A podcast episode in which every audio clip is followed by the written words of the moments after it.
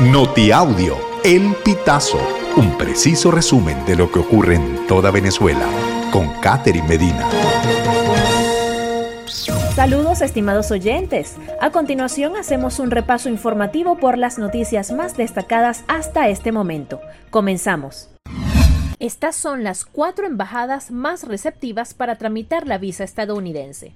Las embajadas de Estados Unidos en Bogotá, Madrid, Montevideo y República Dominicana tienen en común pertenecer a países que no exigen visa para entrar. Los aranceles se pueden pagar con una tarjeta internacional, la entrevista se maneja en español y las visas aprobadas son de máxima categoría, con una duración de hasta 10 años.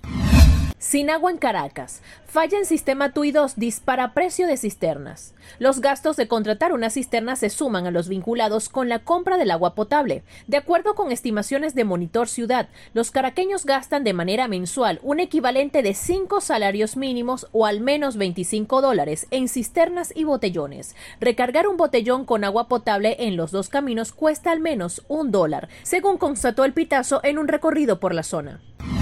Tribunal condena a 30 años de cárcel a hombre que violó y asesinó a su hijastra.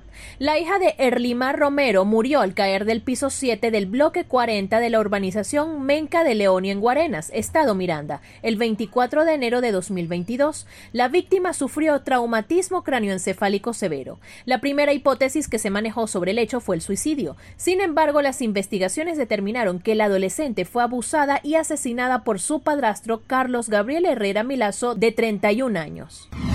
Clase media en Venezuela. ¿Quiénes la conforman y de cuántos son sus ingresos? Los economistas Luis Vicente León y Omar Zambrano, presidente de Data Analysis y director de ANOVA respectivamente, coinciden en que no es fácil definir la clase media, pues implica analizar muchas características más allá del nivel de ingresos. Zambrano considera que si bien este concepto tiene que ver con el tipo de trabajo de los miembros de la familia, educación, gustos, cultura, hábitos de consumo e incluso antecedentes familiares y ubicación de la vivienda, existe una definición que tiene que ver con el ingreso, utilizada por el Banco Mundial desde mediados de la década pasada.